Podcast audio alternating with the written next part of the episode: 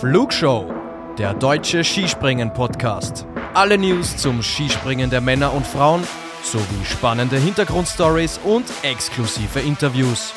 Präsentieren euch Tobias Ruf und Luis Holuch.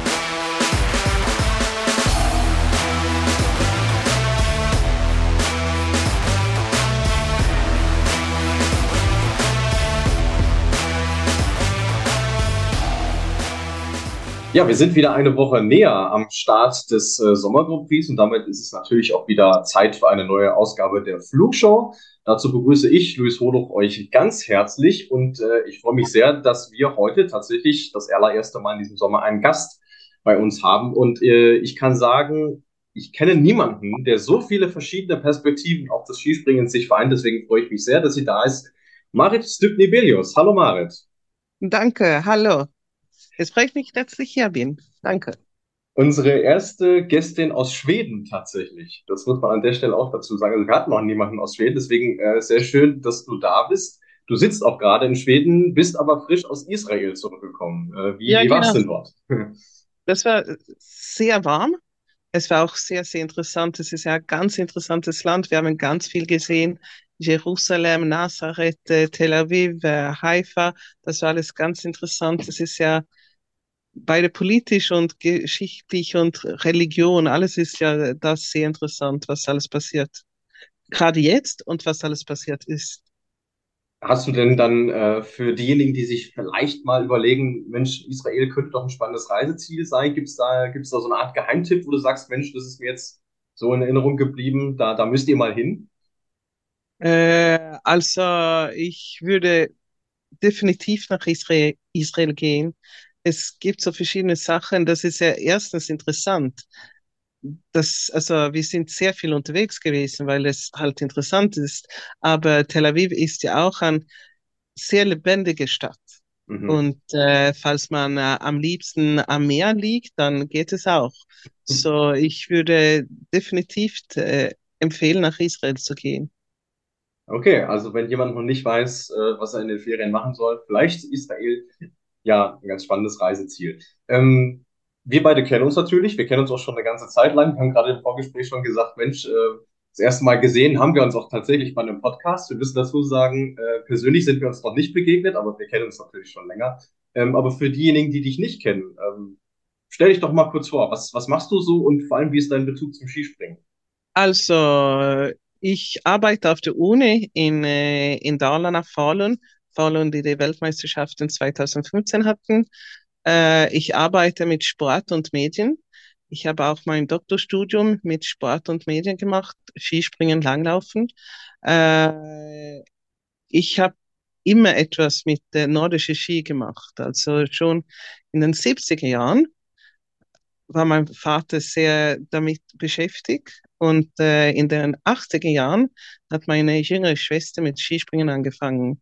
Und dann äh, bin ich mir so, ja, dann haben wir mit Skispringen gearbeitet und ich war so, ich war in der Club und so.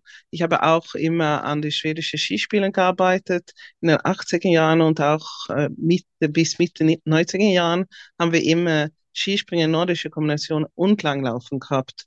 Und Mhm. dann war ich immer tätig.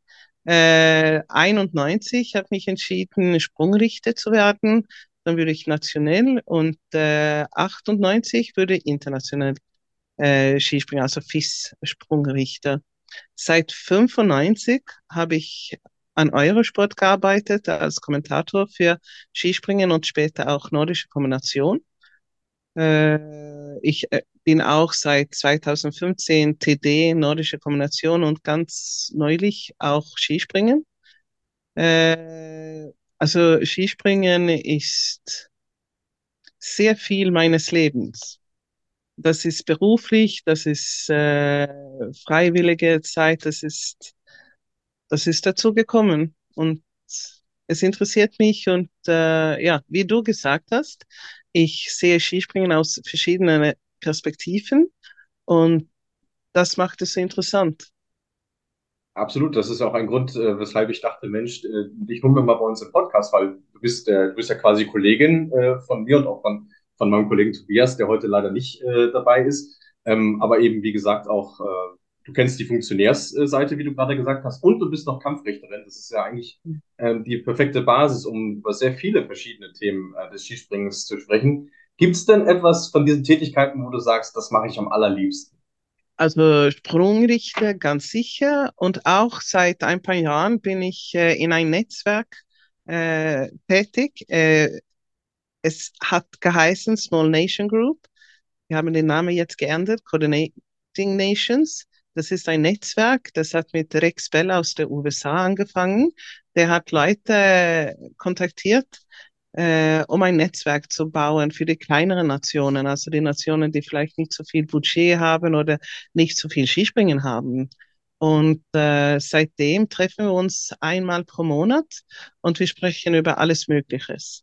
Äh, ganz am Anfang habe ich gesagt, dass äh, ich möchte nicht in einem Netzwerk sein, wo wir Sitzungen einmal pro Monat haben und dann sprechen wir nur. Mhm. Wir müssen wirklich was tatsächlich machen. Und dann habe ich vorgeschlagen, dass wir machen ein Camp zusammen. So vor zwei Jahren äh, haben wir das erste Camp gehabt in Planitza.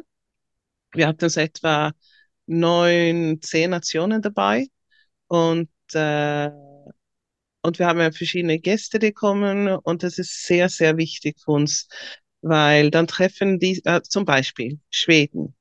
Wir haben nicht so viele Springer, wir haben nicht so viele Clubs und äh, sie fehlen, andere Sp äh, Springer zu treffen. Mhm. Und äh, die Coaches äh, treffen auch keine andere Trainer und so. Und in Planitza, dann trifft man sich zusammen, da sehen die Springer andere Springer, sie, sie lernen an, an, kennen, sie, die Trainer äh, haben so, wie nennen das, Kenntnis aus. Mhm, mh. Austausch. Kenntnis, ja. Austausch, genau. Ja. Und äh, wir haben auch Vorlesungen, zum Beispiel äh, letztes Jahr ist Alex Stöckel dabei gewesen, online. Und der kommt auch heuer online. Äh, wir treffen auch äh, zum Beispiel äh, Slatna zum Beispiel. Sie kommen und erzählen über Equipment und äh, wir treffen auch die Equipment Controller. Christian Kattol kommt ist letztes Jahr gekommen, er kommt auch heuer. Mhm. Sandro Pertel ist dabei gewesen, das erste Jahr, letztes Jahr online, der kommt wieder heuer. Und äh, das ist sehr, sehr wichtig. Und zum Beispiel in Schweden äh, haben wir kein Skigymnasium zum Beispiel. Und äh, als unsere Springer im Planitza gewesen sind, dann haben mehrere von ihnen entschieden, sie möchten wirklich Skispringen machen. So seit letzten Herbst haben wir zwei Springer in Trondheim im Skigymnasium und jetzt diesen Herbst kommt wahrscheinlich noch zwei. Mhm. Und das hat mehr oder weniger alles mit diesem Camp zu tun. Dieses Netzwerk ist sehr wichtig. Diese, diesen Termin, was wir jeden Monat haben, ist sehr nützlich. Wir sprechen miteinander, wir sprechen über äh, höchste Niveau, wir sprechen über das niedrigste Niveau, wir versuchen äh, äh, Gemeinsamkeiten zu finden. Und was auch sehr wichtig ist, das ist, dass FIS unsere Arbeit gesehen haben. So, sie werden uns heuer finanziell auch unterstützen. Und äh, Sandro Peritele ist ab und zu bei den, bei den Sitzungen dabei, um zu erzählen, was passiert im FIS und so weiter. Und das ist sehr, sehr wichtig für uns. Äh, und ich arbeite sehr viel mit diesem Camp, aber das ist auch sehr lustig. Und was so schön ist, das ist, wenn man jemanden anruft oder kontaktiert von den größeren Nationen oder Offiziellen aus verschiedenen Offiziellen, dann sind sie so offen und äh, sie helfen und diese Zusammenarbeit, das ist, das macht so viel Spaß. Und das ist so wichtig für die Entwicklung des Sports auch. Ja, absolut. Äh, man sagt ja auch immer, wenn, wenn so diese, diese Basisarbeit, wenn die schon nicht funktioniert, dann wird es ja irgendwann auch für die Weltklasse schwierig. Und äh, dieses Camp, was du jetzt angesprochen hast, das ist ja eigentlich auch der Grund, warum wir uns jetzt äh, hier quasi zusammengetroffen haben. Denn äh, ja. das Camp findet jetzt schon bald statt. Ähm, vom 17. bis zum 22. Juli. Du hast mir auch so ein paar Unterlagen geschickt. Ich habe mich da mal so ein bisschen reingelesen. Das ist, das ist sehr, sehr interessant. Also ihr habt ein sehr abwechslungsreiches Programm, kann man sagen eben nicht nur Trainingseinheiten, sondern auch ja, Vorlesungen, so nenne ich das jetzt mal, ähm, ja. wo ihr Gast, äh, Gastredner dabei habt. Ähm, kannst du uns noch ein bisschen erzählen, wie so der generelle Ablauf dieses Jahr aussieht bei diesem Camp? Also Montag treffen wir uns am Abend und äh, dann haben wir erstens Meet and Greet, wir treffen einander nur und äh, dann haben wir auch eine, also wir haben einen Coach von Schweden mit, die arbeitet mit Motorik und sie wird eine, eine, ja, etwas mit den Springen machen. Das ist, um zu trainieren, aber auch einander kennenzulernen. Am Dienstag, dann sind wir zweimal auf de, den Schanzen in Planitza und am Abend, dann haben wir Vorlesungen mit äh, Alex Stöckel und Biene Norcic.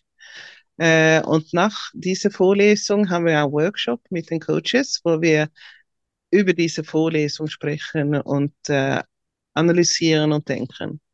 Mittwoch, Vormittag, sind wir in Planitza und am Nachmittag, dann haben wir Off-Sessions. Dann äh, haben wir Motorik und äh, die Älteren oder die, die auf K90 und K120 springen, sie werden mit äh, Christian Raimund aus der Schweiz äh, trainieren.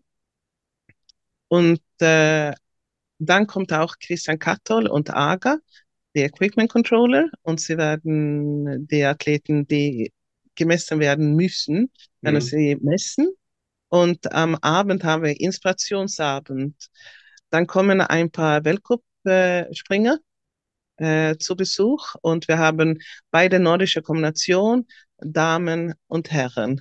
Ein paar sind online und ein paar kommen zum Camp.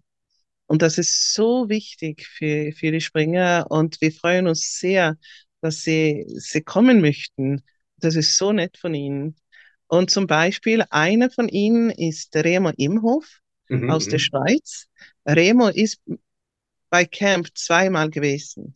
Und letztes Jahr war er dabei und heuer hat er Weltcup-Punkte gemacht und er war bei den Weltmeisterschaften. Und ich habe ihn gefragt, falls der dabei sein könnte, weil es ist ja so wichtig, dass unsere äh, Springer, die im Camp sind, sehen können, dass man hinkommen kann. Ja. Wie macht man das? Wie geht das? Das ist sehr wichtig. Äh, dann am Donnerstag, dann fahren wir nach Villach. Dann trainieren wir Vormittag und Nachmittag. Inzwischen fahren wir zum Silbersee. Ich habe leider gesehen, dass es regnet wird, sonst mhm. haben wir. Und am Abend, dann kommt ein anderer FIS-Sprungrichter, Luka Okara-Janecek aus Slowenien und ich, wir werden am Abend beide für die Springer und für die Trainer erzählen, wie wir werten, warum hin und her, alles Mögliche. Und wir werden auch über die Arbeit der TD sprechen. Und dann am Freitagvormittag, dann werden wir also an Sprungrichten konzentrieren. Also wie, wie sieht der gute Telemark aus. Also die Springer werden trainieren, um bessere Punkte bekommen zu können. Mhm, mhm, äh, Nachmittag ist auch Springen und dann am Abend dann kommen äh, äh, zwei Firmen, äh, die, die Kleider äh, verkaufen und auch äh, Equipment. Und am Samstag dann haben wir einen Wettkampf, aber nur für Spaß. Ich weiß noch nicht, wie es geht, aber es kann irgendwas sein. Es kann der, der weiteste Sprung oder der schönste Sprung oder etwas, etwas mit viel Spaß drin.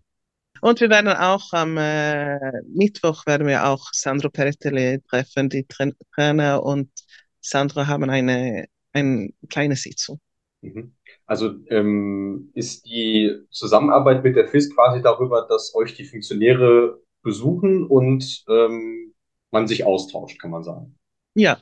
Aber ansonsten organisiert ihr das für euch autark. Also die FIS selber hat mit dem Projekt an sich nichts zu tun. Na, na, das ist nicht eine FIS-Camp, das ist äh, hm. ein Camp von äh, Coordinating Group. Mhm. Und äh, wir haben es alles vorgestellt und äh, Bernie Schödler hat der ist auch dabei bei den Sitzungen und dann hat er jetzt in, äh, im Winter gesagt, dass das ist ja sehr wichtig, das äh, ist gut für die Strategie von FIS auch und deswegen möchten sie das finanziell ein bisschen unterstützen. Aber die Arbeit kommt von, ich bin äh, Koordinator und dann habe ich eine kleine Gruppe, mit welcher ich arbeite.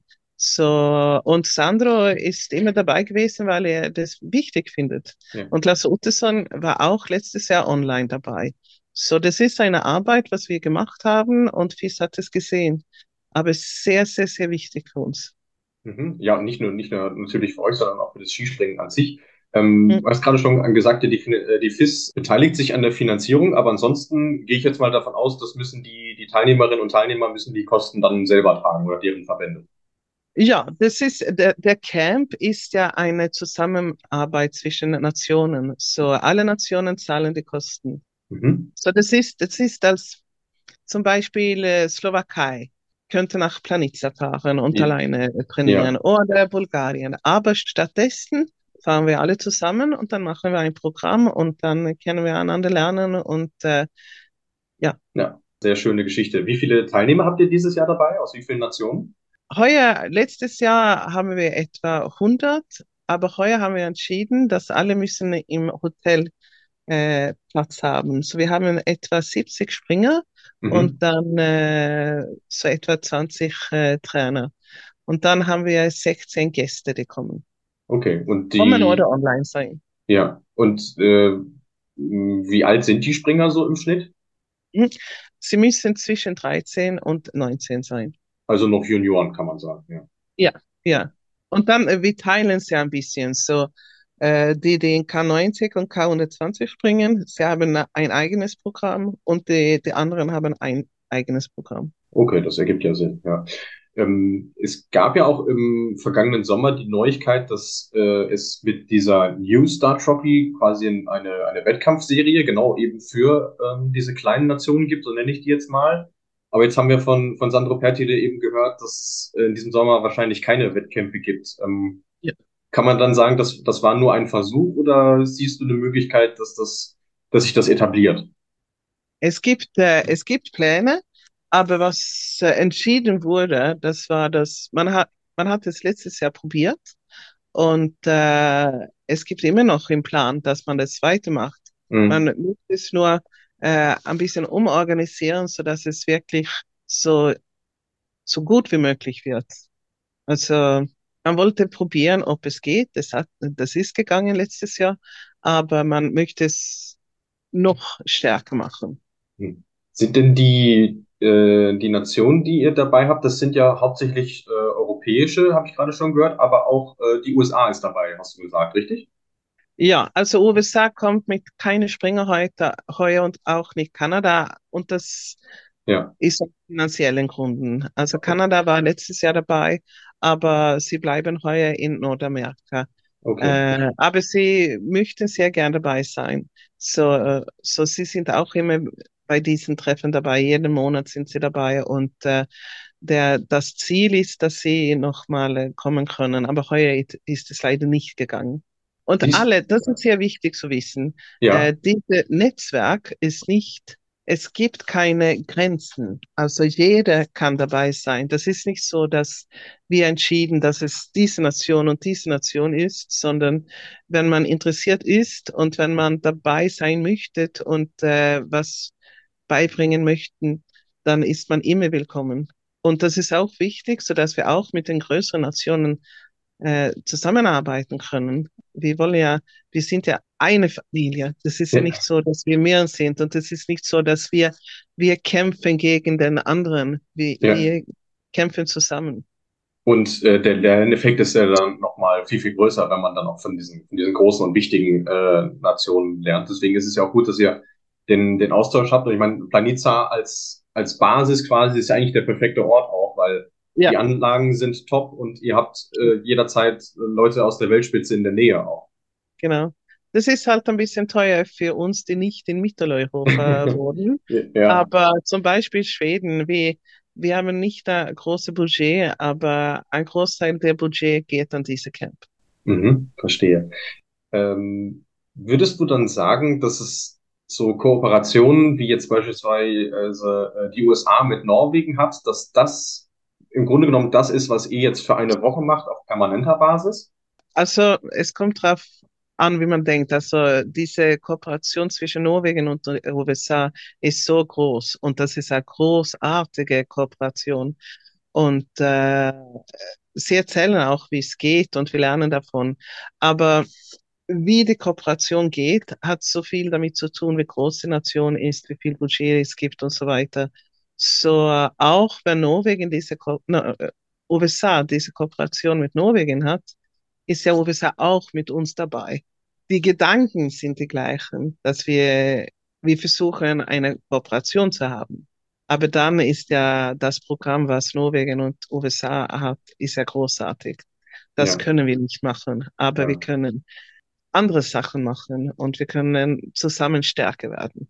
Mhm. Ähm, jetzt äh, haben wir natürlich auch äh, gefragt, ob es äh, von den Hörerinnen und Hörern äh, Fragen gibt zu, zu dieser Thematik. Und äh, der Jonas hat uns gefragt, wie lange dauert es, bis eine kleine Nation wettbewerbsfähig ist. Das stelle ich mir jetzt schwierig vor, das pauschal zu beantworten. Aber vielleicht kannst du es ja mal anhand äh, von deinem Land, von Schweden, erklären. Was, was glaubst du, wie viel Zeit nimmt sowas in Anspruch? Ja, zum Beispiel, wenn man, äh, wenn man sagt, dass der Schweiz eine kleinere Nation ist, das, das stimmt ja nicht ganz.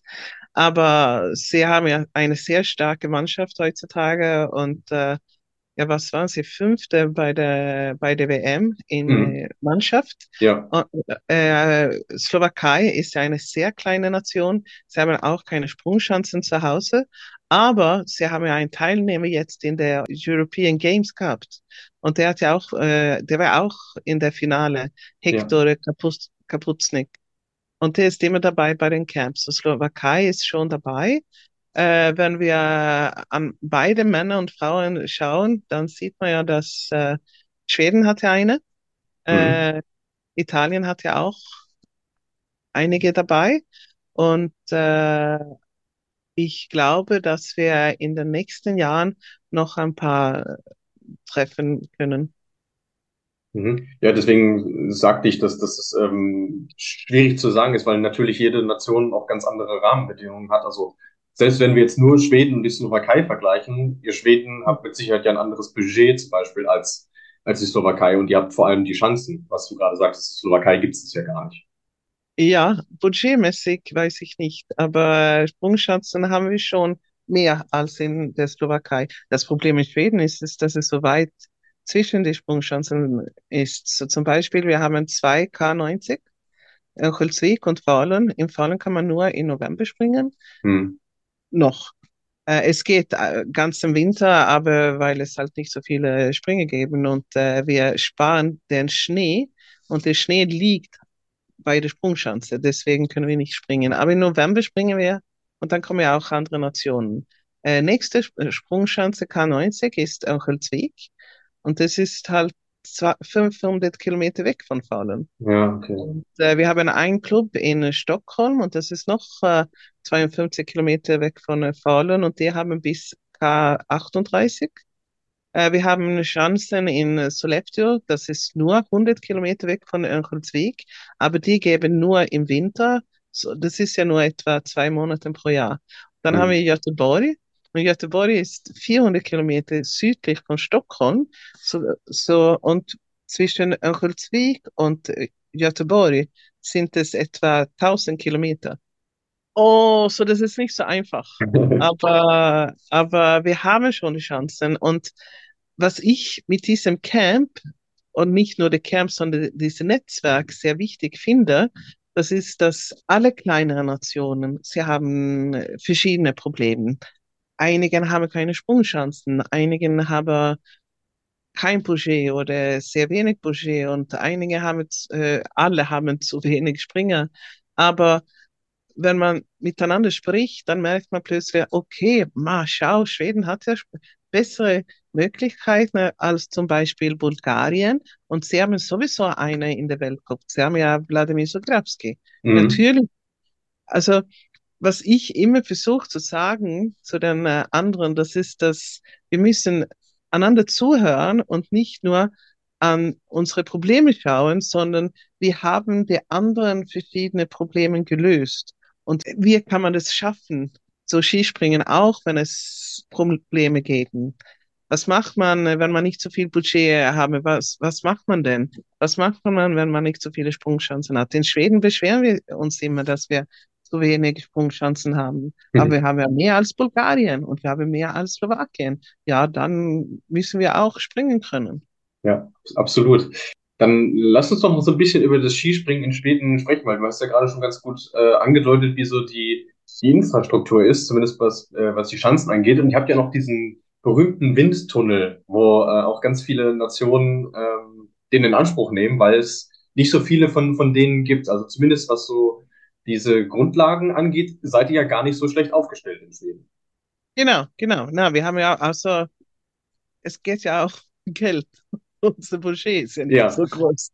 So, äh, ja, wir haben die Möglichkeit gehabt und wir sind dort gewesen und äh, wir versuchen verschiedene, äh, ich habe ihnen sehr viel geholfen mit dem Windtunnel und äh, dank dessen haben ein paar von unseren Springer auch äh, springen können und äh, ich habe auch Zusammenarbeit mit anderen kleinen Nationen gemacht, sodass wir haben hinfahren können und äh, die Kosten geteilt. Mhm. So, ja. Ja, der, der größte Name, der einem natürlich einfällt, wenn man an das Skispringen in äh, Schweden denkt, ist natürlich äh, Jan, Jan Bockleff. Welche Erinnerungen Ja. hast du noch an, an seine aktive Zeit? Ja, ja, also das ist ein guter Kollege von mir. Also ich habe ja Geburtstagsfeier in April gehabt.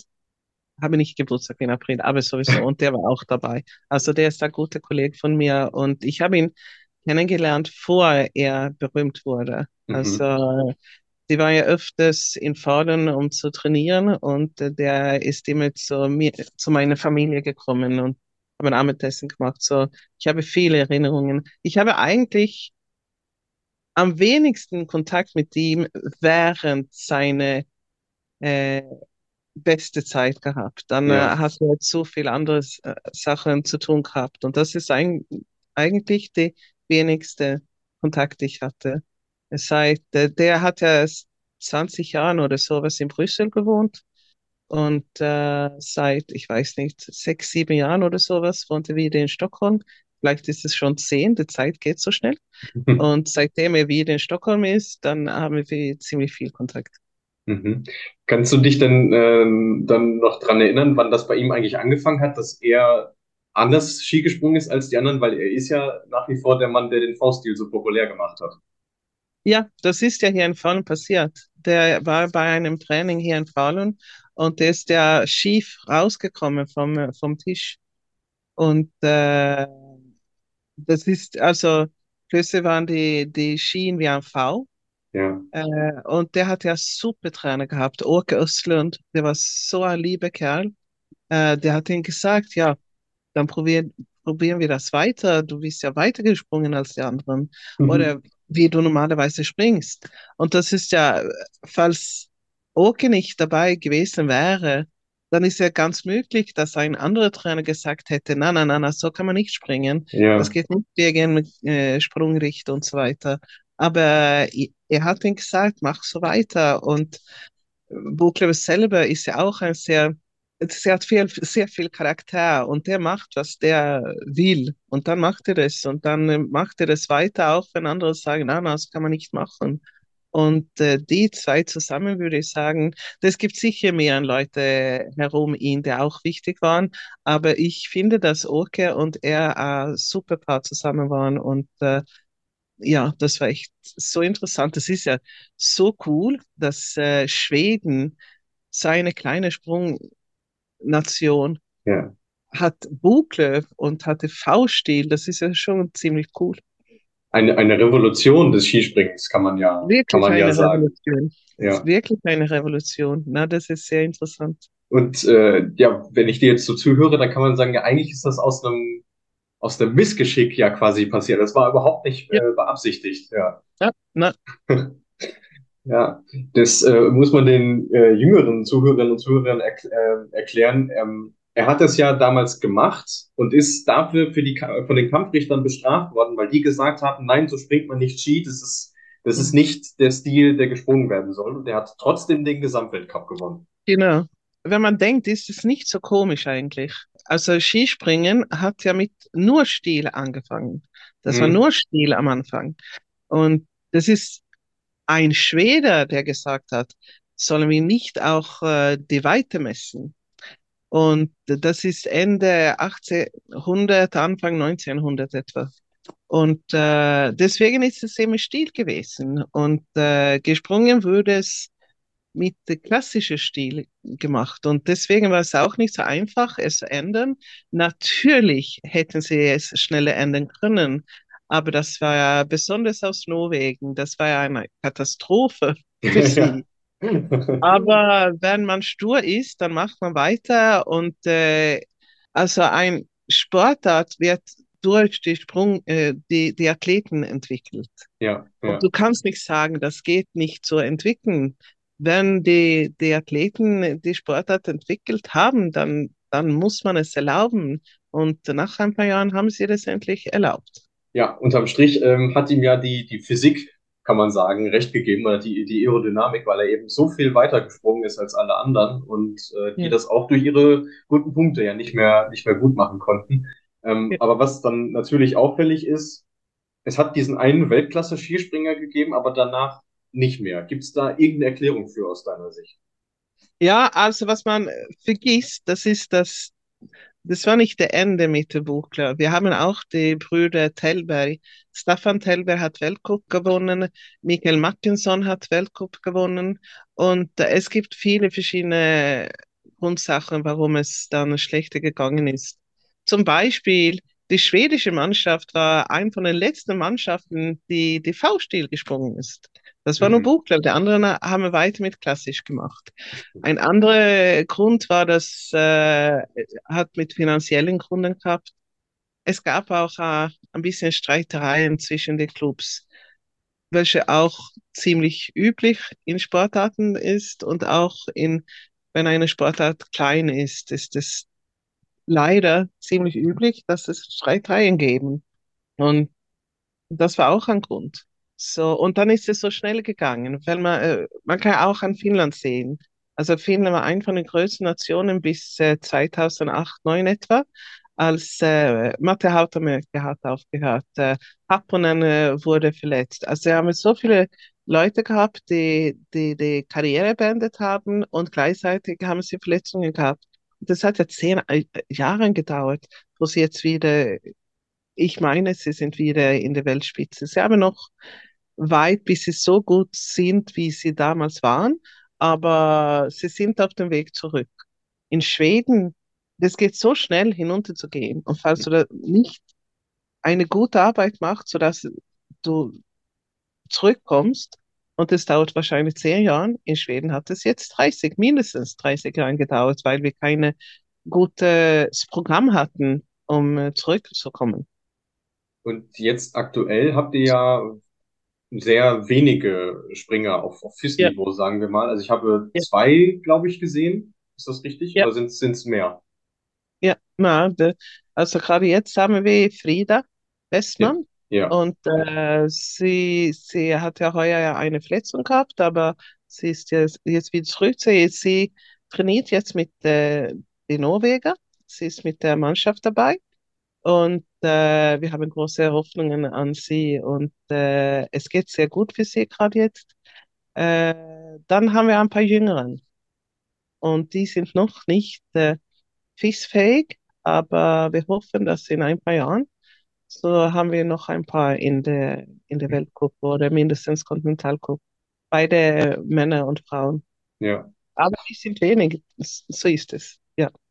Ja, aber Frieda, äh, Frieda Westmann hat natürlich mit, mit dem, was sie äh, in den letzten beiden Saisons, muss man ja sagen, schon erreicht hat, wirklich auch für Furore gesorgt und, und äh, ist auch bei unseren Hörerinnen und Hörern äh, sehr beliebt. Ist ja auch eine sehr sympathische Athletin, wie ich finde. Also denkst du auch jetzt, äh, wo sie die Verletzung quasi ähm, hinter sich gebracht hat, jetzt auch diesen, diesen Neustart mit dem norwegischen Team hat, also von ihr können wir uns zukünftig noch einiges erwarten. Ja, das kann man. Ich bin auch ziemlich überzeugt, dass falls Norwegen sie nicht geglaubt hätten, dann hätten sie nicht gesagt, wir nehmen sie an. So, ich bin ganz überzeugt und äh, dass sie mit, äh, mit dem Besten der Welt äh, trainieren können und dass sie also alle Leute um sich haben, äh, Physiotherapeut, alles. Also das, ich glaube, sie kommt zurück. Und was sehr interessant war, das ist, dass auch wenn Schweden seit 30 Jahren keine Weltspitzen gehabt haben. Wir haben ja Weltcupspringer gehabt. Ja. Andreas Areen, Johan Eriksson, äh, Fredrik Balkosen, aber so wirklich, wirklich Weltspitze. Äh, auch wenn wir es lange her ist, dass wir Weltspitze hatten, als Frieda dritte Platz in Wisla gemacht hat, jetzt letzten November. Die Medien waren so interessiert. Also das war wirklich, das war so interessant zu folgen. Alle wollten mit ihr sprechen. Es gab, es war Fernseher, alle Zeiten. Also Skispringen ist in Schweden interessant, aber wir brauchen jemanden, der da in der Spitze ist. Ja, aber ich denke, da hat man mit ihr ganz, ganz viel Potenzial, wenn sie denn, wenn sie denn gesund bleibt. Das ist ja das, das Wichtigste. Es war ja leider nicht ihre, ihre erste Verletzung auch, aber ja, ich denke mal, auch wir sind sehr gespannt, äh, was sie, was sie zukünftig noch leisten kann. Ähm, das Stichwort nordische Kombination ist auch und zu gefallen in deinen Ausführungen. Deswegen machen wir da auch noch ganz kurz einen Schlenker. Also, wenn ich jetzt nichts verpasst habe in der Geschichte der nordischen Kombination, gab es da keine Schweden, die besonders erfolgreich waren. Gibt es dafür einen bes äh, besonderen Grund aus deiner Sicht? Wir haben einen Weltpunkt äh, im äh, März, glaube ich, 1991 gemacht. Damals haben nur die ersten 15 Weltcup-Punkte bekommen. Das war Thomas Nordgren. Äh, der hat einen Punkt genommen, genommen. Der war ehemaliger Springer, der dann nordische Kommunikation gemacht hat. Das war aber am Ende seiner Karriere. So, der hat nur einen Punkt geschafft. Und sonst nein. Wir haben Bengt äh, Eriksson, der war Silber, der hatte Silbermedaille in Cortina 1956. Ah, ist lange her. So, Okay. na, wir haben schon, also nordische Kombination ist ein Problem. Ich habe schon ein paar Pläne, aber ich muss nur strategisch, strategisch schauen, sodass es geht. In Falun brauchen wir Jugendsprungschanzen. Wir haben eine K8 und dann haben wir K90. Hm, okay. Deswegen äh, haben wir nicht so viel Skispringen hier gerade jetzt, außer November, wenn wir die Snow Premiere haben in K90. Aber ich habe ziemlich viel mit äh, Langlaufclubs gesprochen und äh, die sind wirklich in nordische Kombination interessiert. Und in Schweden ist ja Langlaufen so groß Ja, und äh, also die Konkurrenz ist ja riesig, auch für die Jüngeren. So, falls wir unsere Chancen bekommen, dann werden wir damit arbeiten und wir, das ist der Club im Falun, sodass wir mit äh, Langlaufsclubs zusammenarbeiten und dann glaube ich, dass wir was aufbauen können. Aber jetzt sprechen wir für eine sehr lange Zukunft. Das ist ja, das geht ja nicht in ein Jahr oder zwei, aber ja. es gibt Interesse und das ist ja auch sehr wichtig, dass nordische Kombination in, in äh, Olympiaprogramm bleibt. Ja, das wäre jetzt meine nächste Frage gewesen. Ich meine, es ist natürlich äh, schön, wenn es diese Visionen gibt, aber die Gefahr ist natürlich, dass die Kombination, wenn sie denn aus dem Olympiaprogramm rausfliegt, dass sie dann an sich echt ein großes Problem hat, weil dann natürlich ähm, sehr viel dranhängt. Wir hatten das Thema auch im letzten Jahr schon, als die Olympia-Entscheidung ähm, ja gefallen ist. Wie, wie siehst du denn aktuell die Lage? Hast du auch, sagen wir mal, Angst davor, dass sie aus dem Programm fliegt bei Olympia? Ja, ein, Angst ganz sicher.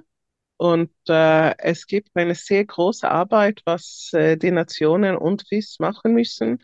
Ich weiß ja, dass viele dran arbeiten und hier ist Norwegen wieder sehr wichtig und die größeren Nationen und äh, auch genau wie man in Skispringen äh, Kooperationen macht, macht man auch in nordischer Kombination jetzt. Also Österreich und Deutschland helfen anderen Nationen und Norwegen äh, sind ja mit, mit Estland, ja. sind im Gespräch und Ja, äh, ja. das ist sehr wichtig. Aber ja, also die Olympische Komitee erwarten ja sehr viel. Hm. Und äh, ja, das wäre eine Katastrophe, falls äh, nordische Kombination ausfliegt. Die, die Entscheidung letztes Jahr war ja, ja, das kann ich nicht verstehen. Erstens haben sie gesagt, dass die Frauen müssen dabei sein und dann wegen, ja, und dann sagen sie plötzlich, na, sie dürfen nicht dabei sein und äh, das ist ja Wahnsinn. Also es gibt Ja. so viel Arbeit, was viele äh, nordische Kombiniererinnen gemacht haben und dann kommt diese Entscheidung. Und äh, na, ich hoffe wirklich, dass dass sie eine bessere Entscheidung in der Zukunft machen. Das äh, hoffe ich auch, das äh, hoffen wir auch. Und ähm, es ist interessant, je, mit, je mehr Leuten ich mich drüber unterhalte, ähm, desto mehr fällt mir auf, dass eigentlich nur die Herrschaften vom IOC ähm, hinter dieser Entscheidung stehen. Der Rest äh, kann es nicht wirklich ähm, nachvollziehen. Ja, das ist ja auch wichtig, dass nordische Kombination bleibt äh, für Skispringen, weil Absolut. die Sprungchancen müssen ja verwendet werden. Ja, Und wenn definitiv. nordische Kombination äh, nicht dabei sein würde, dann, dann springen auch weniger Leute auf die Sprungschanzen.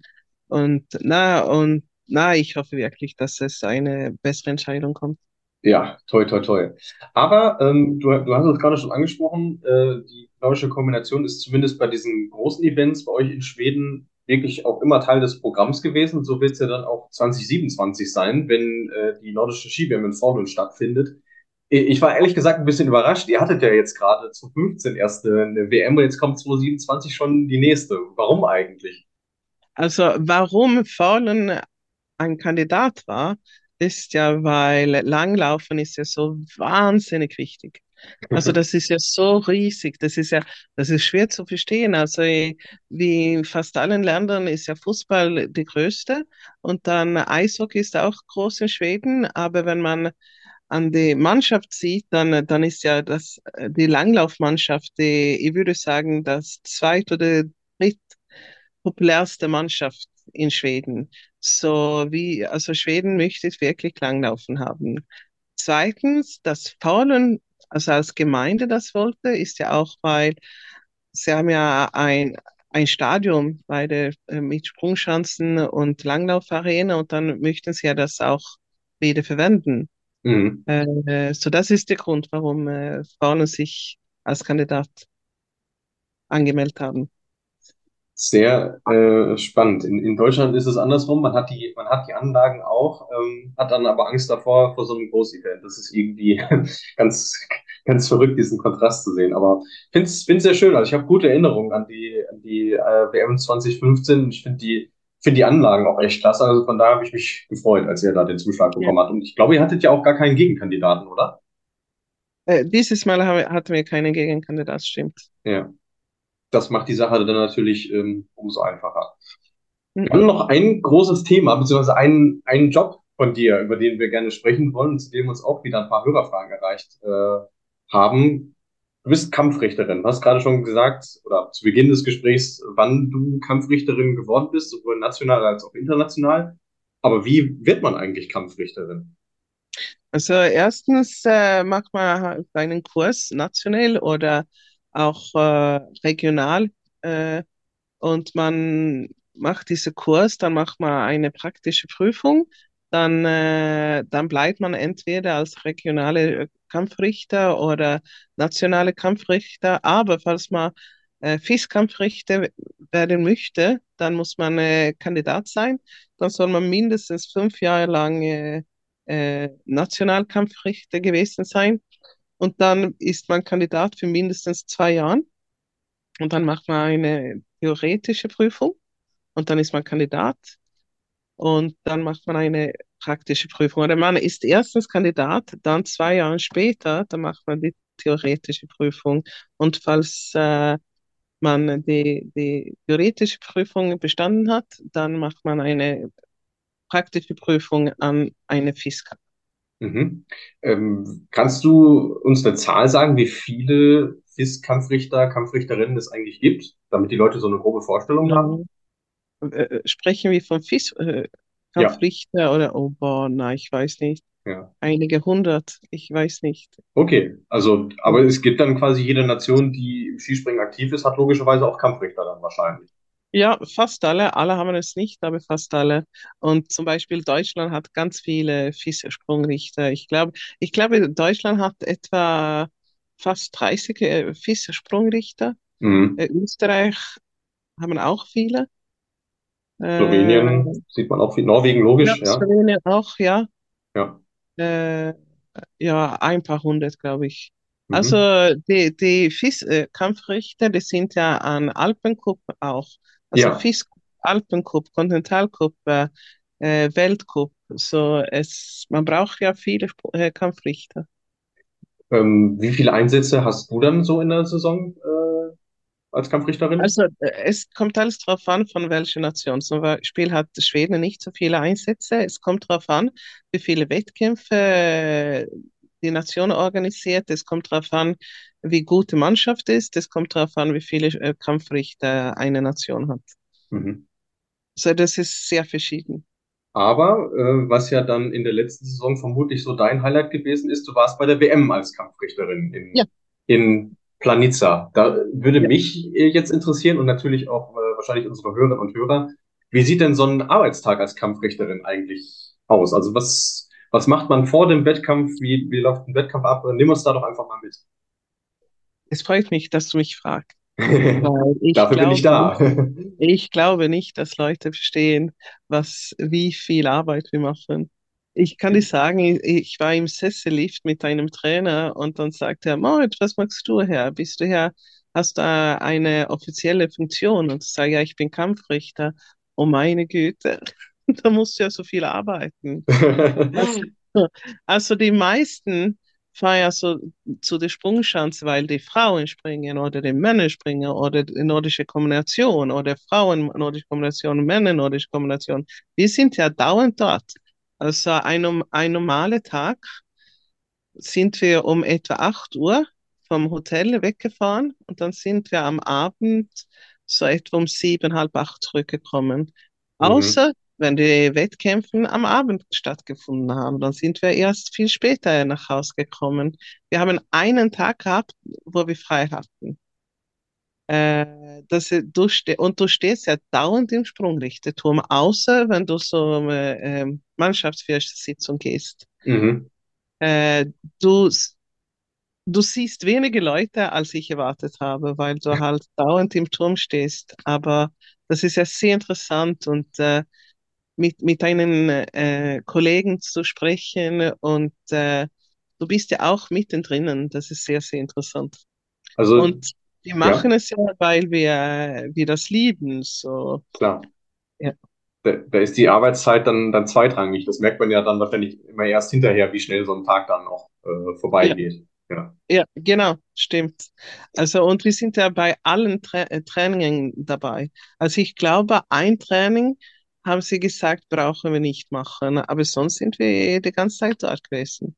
Mhm. Also da, damit fängt äh, euer Arbeitstag dann quasi an, dass ihr euch die, die, die Trainings schon mal anguckt und auch euch darauf einstellt, wie sind die Bedingungen, wie, wie verhalten sich die Springerinnen und Springer und sobald es dann an, an die Arbeit geht, äh, ja, benotet ihr dann. Dann äh, sieht man eure Arbeit ja auch durch die, durch die Noten, die ihr Ja, dann gebt. ja, genau, genau. Ich stelle mir das so ähnlich vor wie bei einem, bei einem Fußballschiedsrichter. Der bereitet sich ja auch auf seine Spiele vor.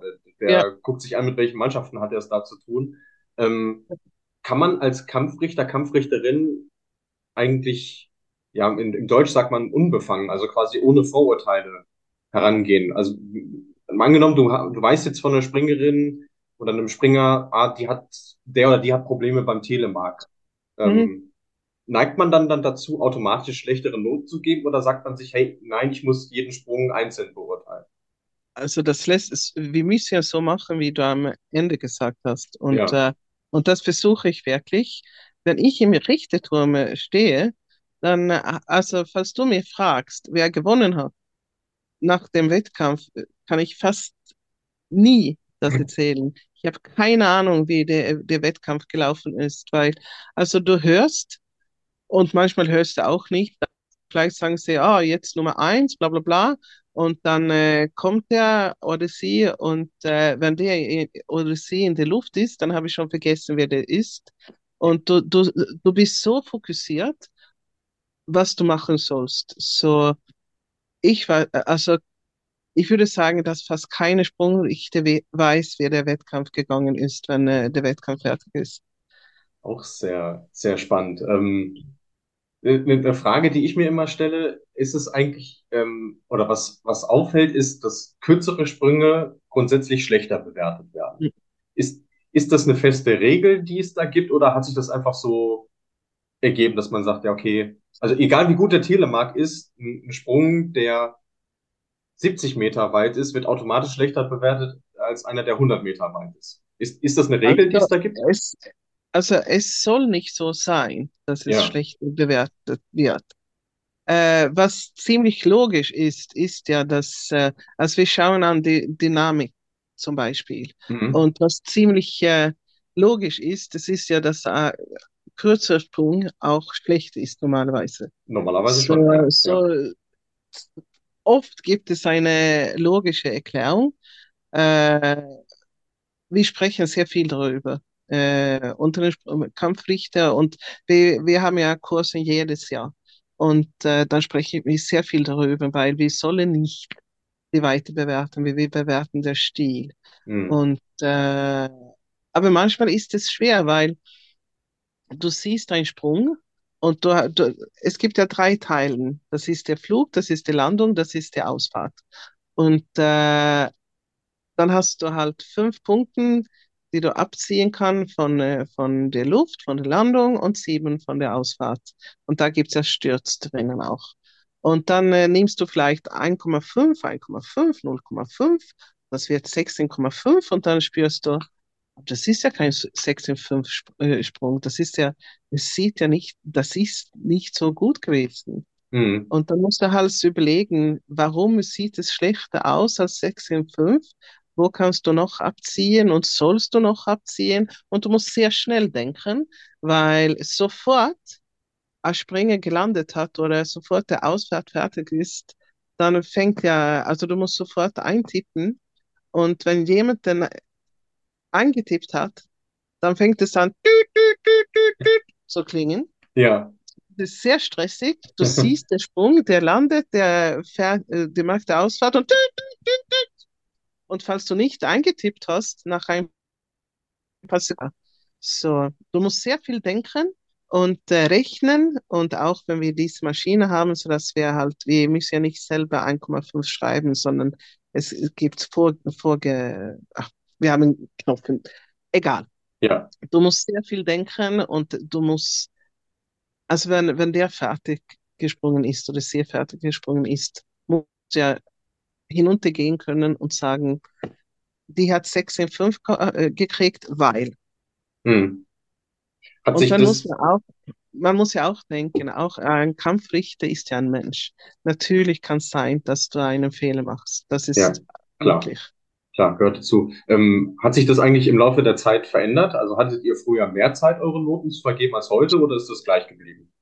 Na, das ist schon ein bisschen schnelle. Also ich bin ja seit 98 Sp- Sprung, äh, Kampfrichter Ja. und äh, in den Jahren ist es schon schneller gegangen, aber ich würde sagen, dass äh, die letzten zehn Jahren mindestens ist, ist es die, das Gleiche. Mhm. Dann gibt es ja auch, man glaubt ja, dass wir einen Monitor haben, der genau zeigt, äh, wer der Sprung ist. Also ich kriege das Gefühl manchmal, dass Zuschauer glauben, dass der Sprung kommt und dann schauen wir Kampfrichter an den Monitor und dann schauen wir den Sprung an und dann denken wir und dann lassen wir den Sprung nochmal und dann denken wir und so geht es ja nicht, sondern es geht ja so schnell, so das ist ja nur, wenn du wirklich äh, nicht weißt, was einzutippen, dass du an den Monitor schaust, Mhm. weil du keine Zeit hast, sondern das ist, wenn du spürst, dass, na, ich muss nochmal schauen. Und das sind nicht so viele Sprünge pro Wettkampf. Okay, aber das ist ja dann quasi ein, ein Urban Myth, äh, was du gerade aufgeklärt hast. Weil die, die Frage kommt natürlich auch immer wieder, also gerade wenn es um, um so strittige Sachen geht, wollen sich da fragen, Mensch, wie, wie kann man denn sowas nicht sehen? Jetzt hast du gerade gesagt, ja, die Zeit Ja, ist, die Zeit ist schwierig und man hat manchmal auch gar nicht die Möglichkeit dazu. Ja, ja. Und also zum Beispiel letztes Jahr hat, äh, würde es ja in der Zeitung gesagt, dass wir VAR haben. Sagt man das auf Deutsch? Ja, also, Frau- ja, ja, VAR. Das ist ja ja. kein VAR. Das ist ja überhaupt kein VAR. Das ist ja Ja. nicht so, na, na, Pause, fünf Minuten, wir haben noch ein paar Kampfrichter in den nächsten Turm, die schauen den Sprung, bringen nochmal an und dann, nein, fünf Minuten werden wir entschieden. Das ist ja nicht so. Ja, klar. Ähm, aber es ist sehr spannend, wo wir gerade über diese Thematik sprechen. Äh, der Jan Niklas hat uns äh, eine Frage geschickt, die, die leite ich jetzt mal direkt an dich, an dich weiter, weil wir gerade über dieses Thema ähm, Fehler und solche Geschichten sprechen. Das, äh, fragt er, wenn die Trainer die Kampfrichter öffentlich kritisieren, äh, was, was macht das mit einem persönlich? Also wie, wie, wie geht man mit sowas um? Also das, das ist, äh, das ist ja verschieden. Zum Beispiel, äh, es gibt in, es sieht ja so anders in verschiedenen Nationen aus. Zum Beispiel, es kann ja sein, passiert aber sehr, sehr, sehr, sehr, sehr, sehr selten. Es ist sehr selten, dass ein Trainer kommt oder es ist mir nie passiert, dass ein, ein Springer, einmal in Schweden ist es mir passiert, dass ein Springer sich beschwert hat. Die Mhm. Trainer beschweren sich auch sehr wenig. Äh, aber es passiert ja, dass ein paar Trainer was in den Zeitungen sagt. Und Ja, äh, genau. Ja, ja. zum Beispiel in Norwegen ist ja immer die Kampfrichter ein Thema. Also immer.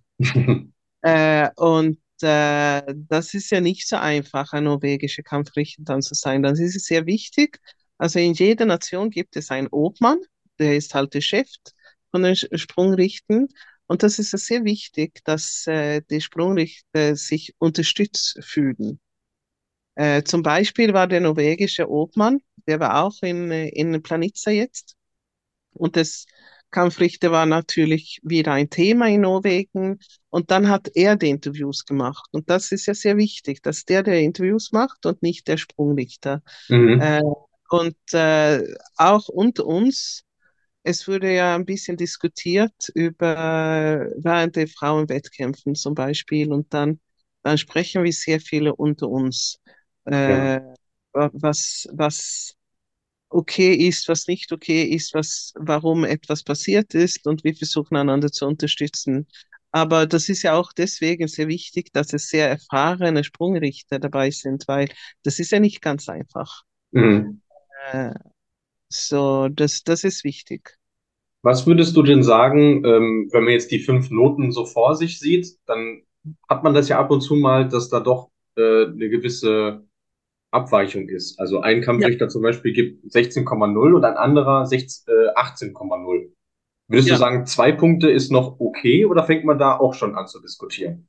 Also, äh, oh, wir disk diskutieren immer. Immer, okay. Wir diskutieren immer, immer, immer.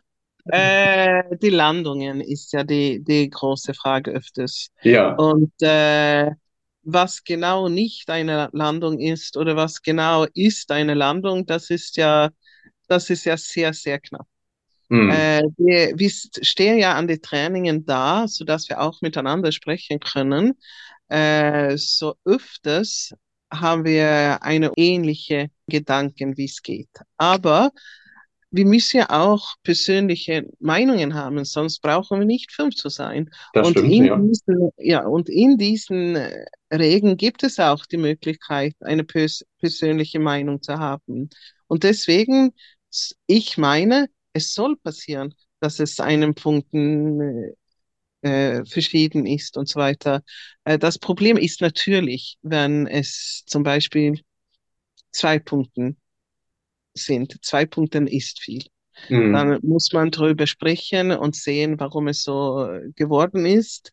Was dann auch wichtig ist, das ist das, wenn die Kampfrichter kritisiert werden, dann wird es gesagt, ma, der hat 18 gegeben und der hat äh, 16 gegeben und weil diese 16 gegeben hat, hat diese Springer äh, eine Platzierung verloren oder sowas. ja. Aber deswegen werden ja zwei gestrichen.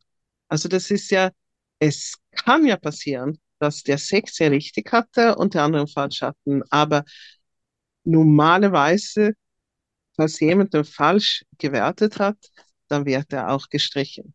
Hm, So, das, das ist ja sehr fair.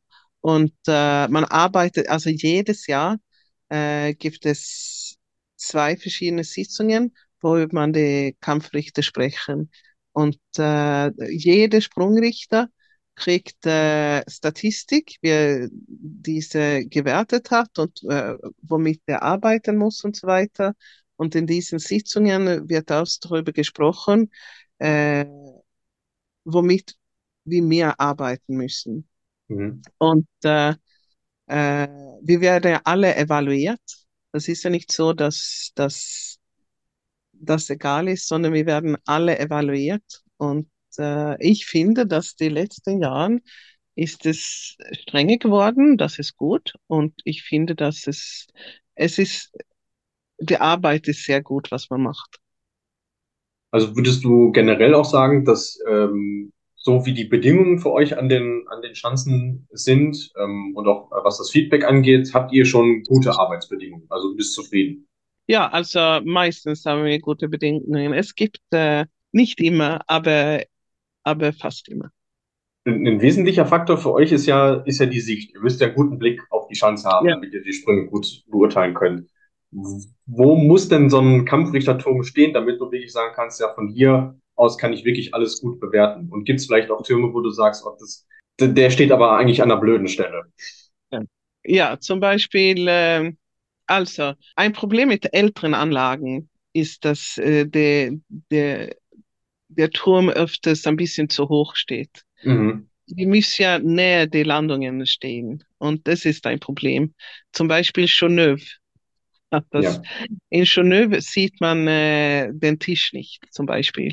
Besonders nicht, falls du Nummer E bist. Ah, ganz unten, ja. Da, ja. da, ja, dann, äh, ah, dann ist es sehr schwer. Das ist einmal passiert. Das ist das komischste Sprung, ich je gewertet habe. Das ist eine nordische Kombination. 2015 war das. Sebastian Lacroix sitzt äh, da oben und startet. Und das nächste Mal, wir ihn sehen, dann, dann fährt er auf den Schienen. Wir haben den Sprung überhaupt nicht gesehen, weil etwas ist nach dem Tisch passiert und der hat gelandet, bevor wir ihn gesehen haben. Dann stehst du da, das ist live, die Sendung ist live, das weißt du. Du musst sofort eintippen und du hast keine Ahnung, was passiert ist. Und ich so, was, was mache ich denn jetzt? Ich habe 557, ja, der ist sehr gut Ski gefahren, so null an der Ausfahrt. Aber der anderen, Ja. dann habe ich gedacht, anscheinend ist etwas sehr schief gegangen. So, es muss ja ein sehr schlechtes Sprung gewesen sein. So, dann habe ich 4 plus 4 eingetippt. Weil ich kann ja nicht, äh, ich weiß, dass jemand den 5 plus 5 eingetippt hat. Aber dann habe ich gedacht, 5 plus 5, das ist ein Sturz. Mhm. Er ist ja, irgendwann ist der Mann, der Mann gesprungen. Ich weiß nicht wo, aber irgendwo ist er gesprungen. So, dann gebe ich 4 plus 4.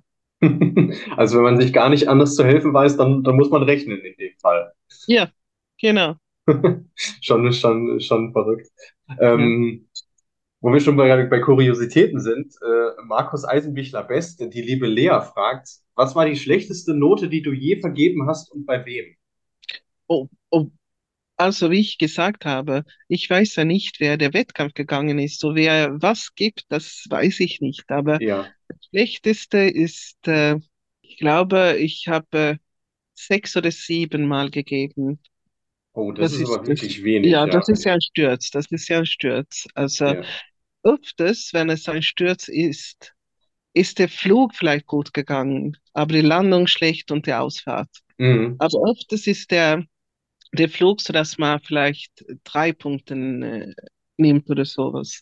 Aber falls es wirklich schief geht, zum Beispiel äh, damals, als Morgenstern seine schwer Stürzen gehabt hat, Ja, ja. dann, dann fängt der, der Sturz schon in, in der Luft an.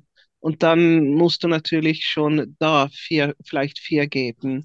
Und dann äh, die Landung ist sowieso so schlecht, so du gibst 4,5 oder sowas plus 7. Dann ist es 7 plus 8,5. Das wird dann 4,5.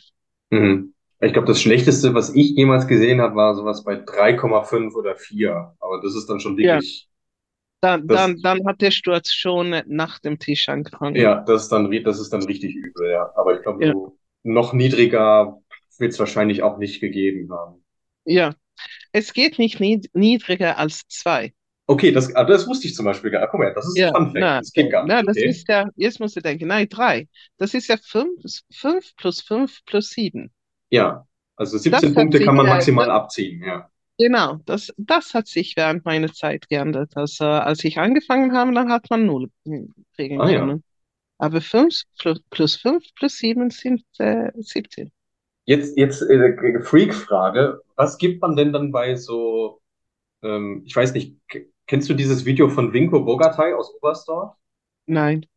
Der, das war irgendwann in den, in den 70ern oder so auf der, auf der Flugschanze. Der ist, ähm, der ist die Schanze runtergefahren und noch vor dem Schanzentisch ist er ähm, aus dem Anlauf rausgefallen, nach, nach Ja. rechts. Also der ist gar nicht abgesprungen. Ja, genau. Das, das, das ist ja auch Wolfgang äh, Leutzel passiert und Oder Daiki Eugen Berry. Ito. Ja, Ja, ja, und Eugen Berry und äh, ähm, oh, wie heißt sie jetzt? Die Chinesin in äh, Ljubno Oh, ein paar Jahre. Chang müsste das gewesen sein. Ja, genau. Und Ja, das, der Sprung, was äh, sie hat ja dann schon im, äh, also im, in die Schanze angefangen und äh, genau. da hätte ich, da hätte ich wahrscheinlich drei gegeben. Und bei Leutzel Also, und Ito, die jetzt gar nicht die Schanze runtergekommen sind, also Ito kann mich nicht erinnern. Leutzel hat, hat noch mal springen dürfen, glaube ich. War es nicht so? äh, das kann sein, ja. Ja. Ito war ja eine Kopie quasi. Also der ist ah, ja okay. auch aus der Anlaufspur Ja, raus und na, dann na, dann, dann würde ich, würde geblieben. ich drei, also irgendwie muss, mu müssen sie ja die Backen hinunterbekommen, Ja, um einen Sprung, also sonst geht es ja nicht zu werten, aber drei, ja. okay. Also, ähm, gut für euch zu, da draußen zu wissen, wenn ihr jeweils bei Wer wird Millionär sitzen solltet und die Frage kommt, äh, was ist die schlechteste Note, die man als Skisprung-Kampfrichter vergeben kann? Genau, Jetzt, das jetzt ist eine. Quizfrage. Ich habe noch eine kleine Überraschung für dich, liebe Marit. Wir haben ja ähm, einen gemeinsamen Kollegen, den wir beide sehr gut kennen, und der hat auch eine Frage an dich gestellt. Ah ja? Und der hat uns eine Sprachnachricht geschickt, deswegen würde ich sagen, wir hören mal rein. Hallo, liebe Marit, hier ist Roman Knoblauch. Hallo. Auch wenn wir uns in diesem Leben noch nicht so oft gesehen haben, trotzdem ist eine wunderschöne Freundschaft entstanden. Und ich weiß noch ganz genau, wo wir uns zum ersten Mal begegnet sind. Das war 2017 bei den Weltmeisterschaften in Lahti. Da haben wir, also der Hans-Peter Pohl und ich, deine Bratwurst in die Kabine gebracht. Du hast ja ganz einsam und tapfer für das schwedische Fernsehen Skispringen übertragen und hattest Hunger und da haben wir dir was runtergebracht. Das war unsere erste Begegnung. Jo, eine Frage von mir, eine ganz spezielle im Zeitalter der Digitalisierung, wo ja die künstliche Intelligenz mehr und mehr auch Einzug hält. Wie objektiv können da eigentlich noch äh, Schiedsrichter, Judges sein generell, die mit ihren Bewertungen, mit ihren Noten ja dann über Platzierungen, Sieg oder Niederlage entscheiden? Oder wünscht man sich dann, dann doch irgendwann mal ein System, wo das mehr oder weniger von alleine geht, aber dann eben noch objektiver gestaltet werden kann? Denn der Zweitplatzierte ist immer der erste Verlierer und sieht sich natürlich ganz, ganz vorn, vor allem wenn dann Damen und Herren ja manuell darüber entscheiden, wer gewinnt oder eben auch nicht. Dankeschön, liebe Marit, und ich hoffe, dass wir uns irgendwann mal wiedersehen bei irgendeiner Konkurrenz und hab noch ganz viel Spaß mit meinem Luis. Der liebe Roman. Ja, weißt du, ich habe ihn ja das erste Mal 2017 getroffen in Lahti. Und er und Hans Peters haben ja nordische Kombination und ich habe nordische Kombination und Skispringen gehabt. Sie haben sehr viel mehr arbeiten müssen. Ich im, äh, bei, sitze ich im äh, Studio oder Box da und äh, sehe in Facebook, dass sie oben im Turm sind und sie laufen hin und her und haben frei. Also ich habe halt geschrieben, ja bitte, ich möchte bitte ein Wurst. Und zehn Minuten später haben sie eine Wurst mitgebracht. Ich habe nicht 100% gehört, was der gesagt hat. Das hat mit Digitalisierung zu tun gehabt und die Objektivität als äh, Kampfrichter. Was genau? Das war ein bisschen schwer zu hören. Ja, genau. Ich glaube, er meint, ähm, ob du dir ähm, eine digitale Unterstützung wünschst, wenn du deine Noten vergibst. Nein, nein. Nein, äh, nein, also äh, generell finde ich, dass es soll nicht so digital werden und es ist egal, wel welche Sportart, weil äh, Skispringen ist auch eine ästhetische Sportart und dann muss es auch eine, eine Subjektivität geben dürfen Mhm. und weil sonst ist es nicht Skispringen. Ähm, nein, ich, ich möchte nicht noch Hilfe haben. Und ich finde es besser, dass wir so bleiben wie jetzt, dass wir die Möglichkeit haben, äh, den Monitor anzuschauen, fa- falls wir wirklich ein Problem haben. Und dann finde ich, dass wir Kampfrichter müssen uns so gut vorbereiten, sodass wir auch äh, nachher erklären können, warum wir, wir die Noten gegeben haben und nicht. Ich finde, dass wir Kampfrichter, falls du Kampfrichter wirst, dann musst du auch wissen, dass du musst sagen können, warum du äh, diese Punkte gegeben hast. Und Mhm. ich finde auch, als Kampfrichter musst du auch sagen können, es tut mir leid, ich habe einen Fehler gemacht. Ja. Also ähnlich wie bei einem Fußballschiedsrichter auch, ja. Ja, Genau. aber Sie haben wahr. Es ist, Ja. äh, ich finde, das, das ist, äh, und Dann das macht, Amateursport. ja, und das macht ja das Spiel ein bisschen kaputt. Es wird eine Pause inzwischen und hin und her.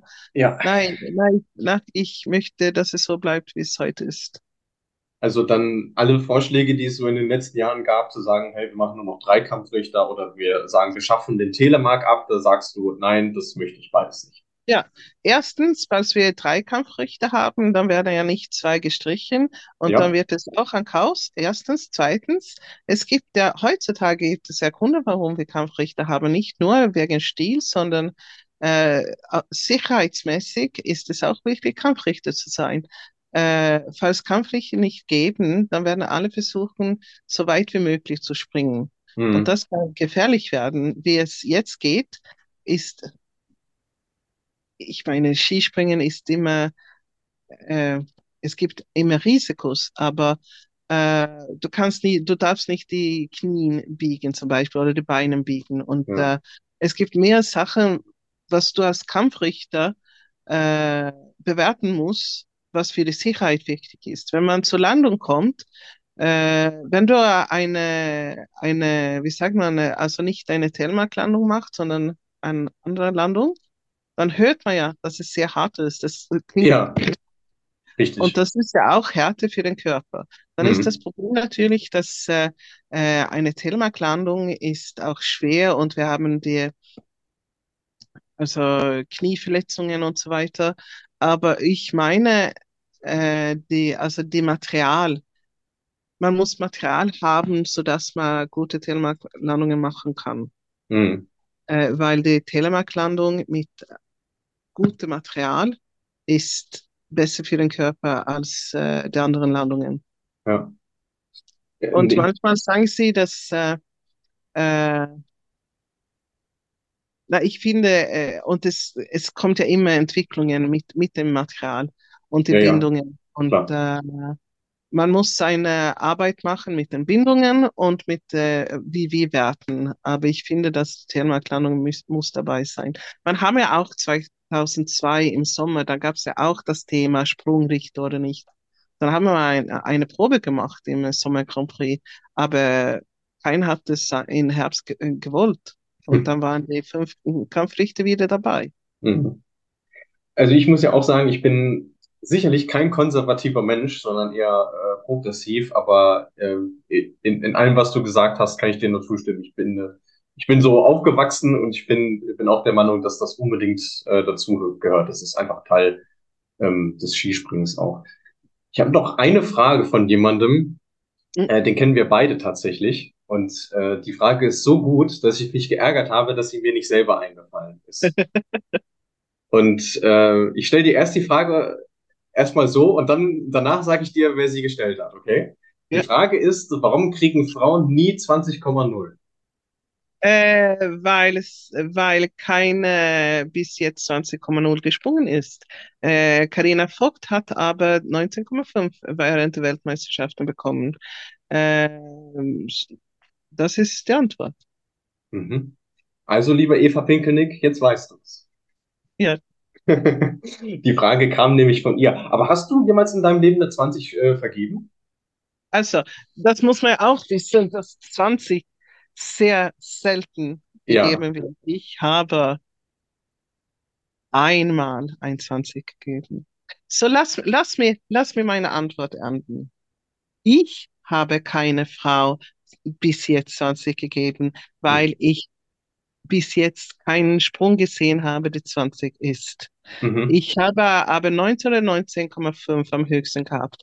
Ich habe auch nur einmal ein Mann 20 gegeben, das ist Stefan Kraft, Skifliegen in Oberstdorf letztes Jahr. Ah ja, aber ich erinnere mich. Ich erinnere mich, ja. Ja. Das war meine erste 20. Ich, ich hätte einen Sprung, wo ich jetzt als Beobachter, Journalist, Skisprung-Fan, was ich ja bin, wo ich gesagt hätte, dafür hätte ich eine 20,0 gegeben. Hm. Und das war Katharina Althaus in Willingen, 149,5 Meter. Da hätte ich gesagt, da kann man eine 20 begeben. Und du hast vielleicht recht. Ich werde, ich werde nicht dagegen sagen. Okay. Das ist vielleicht recht. Also ich kann den Sprung nicht erinnern. Äh, ich bin nicht ganz sicher, dass ich den gesehen habe. Ja. Aber vielleicht hast du recht. Und Okay. vielleicht hätte, Das, äh, das lösen wir dann an anderer Stelle auf. Dann zeige ich dir das Video nochmal. Da kannst du mir sagen, ob ich, Ja.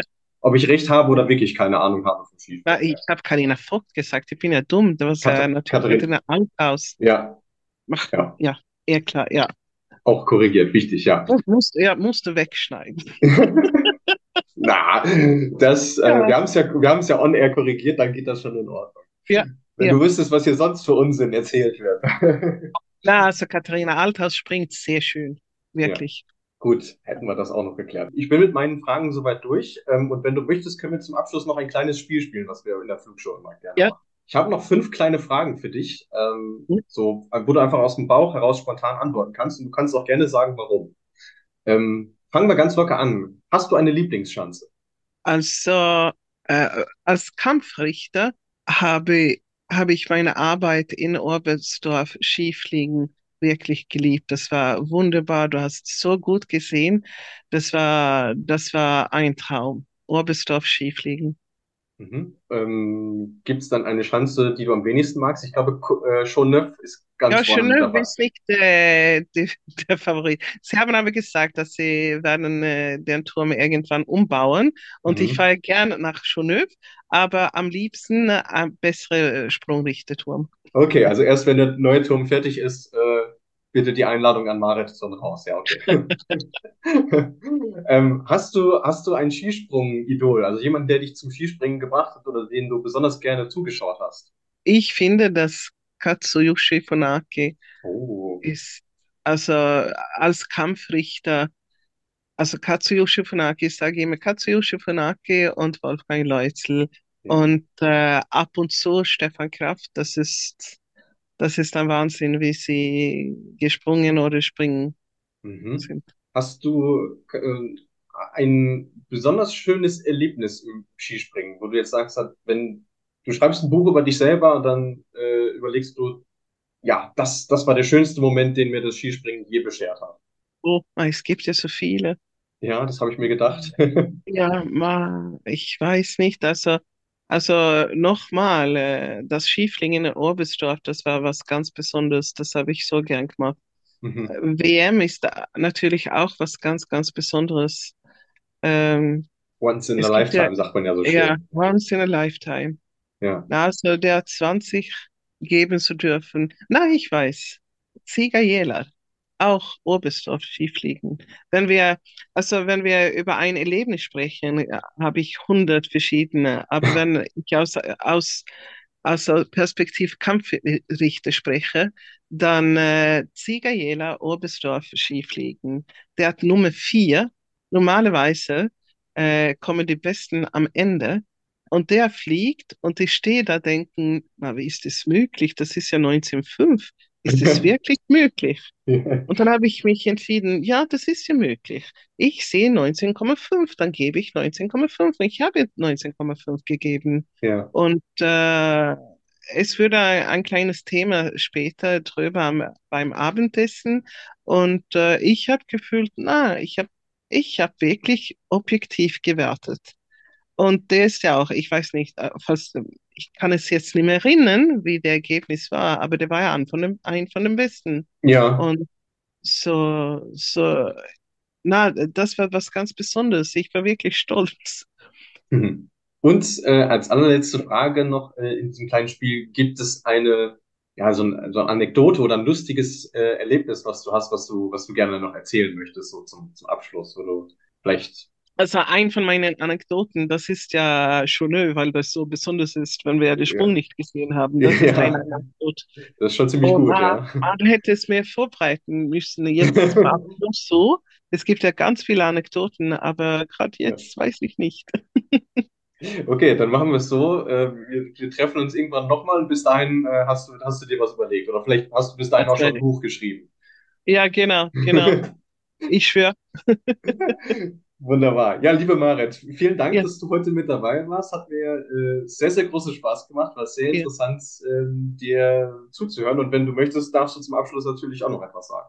Also, ich möchte nur sagen, es freut mich, dass äh, so viele zuhören und auch zum Beispiel Eva Pinkelnick, dass du sie als Zuhörer hast. Das ist sehr wichtig, dass wir in diese Familie einander unterstützen und dass wir miteinander arbeiten und dass wir das Ziel haben, äh, die Sportart zu entwickeln. Und ich freue mich über alle Zuhörer oder Zuschauer und alle, die äh, diese Sportart unterstützt. Und ich sage deswegen Danke. Und danke, dass du mir eingeladen hast. Sehr, sehr gerne. Danke, dass du mit dabei warst und äh, ja, uns deine Sicht über das Skispringen mitgeteilt hast. Das war's dann auch schon wieder. Unser Interview mit Marit Styp Nibelius über die kleinen Nationen des Skispringens, über das Skispringen in Schweden und ihre Tätigkeit als Kampfrichterin. In der nächsten Woche besprechen wir dann endlich das neue Reglement zur neuen Saison, auch dann wieder mit einem Gast, vielleicht ja sogar zweien, das äh, wissen wir an dieser Stelle noch nicht nicht mit dabei sein wird, jedenfalls wie auch in dieser Woche leider der Kollege Tobias Ruf, der lässt sich entschuldigen, der ist immer noch gefangen im Tour de France Wahnsinn, aber sobald es dann mit den Sommer Grand Prix losgeht, werdet ihr auch ihn wieder zu hören bekommen. Wenn ihr mögt, gebt uns doch noch gerne eine Rezension in der Podcast-App eurer Wahl. Besucht uns auf Spotify oder in den sozialen Netzwerken auf Facebook und auf Instagram sind wir für euch erreichbar. Das soll es von dieser Stelle aus gewesen sein. Wir wünschen euch eine schöne Woche und bis zur nächsten gilt natürlich wie immer, fliegt, soweit es geht.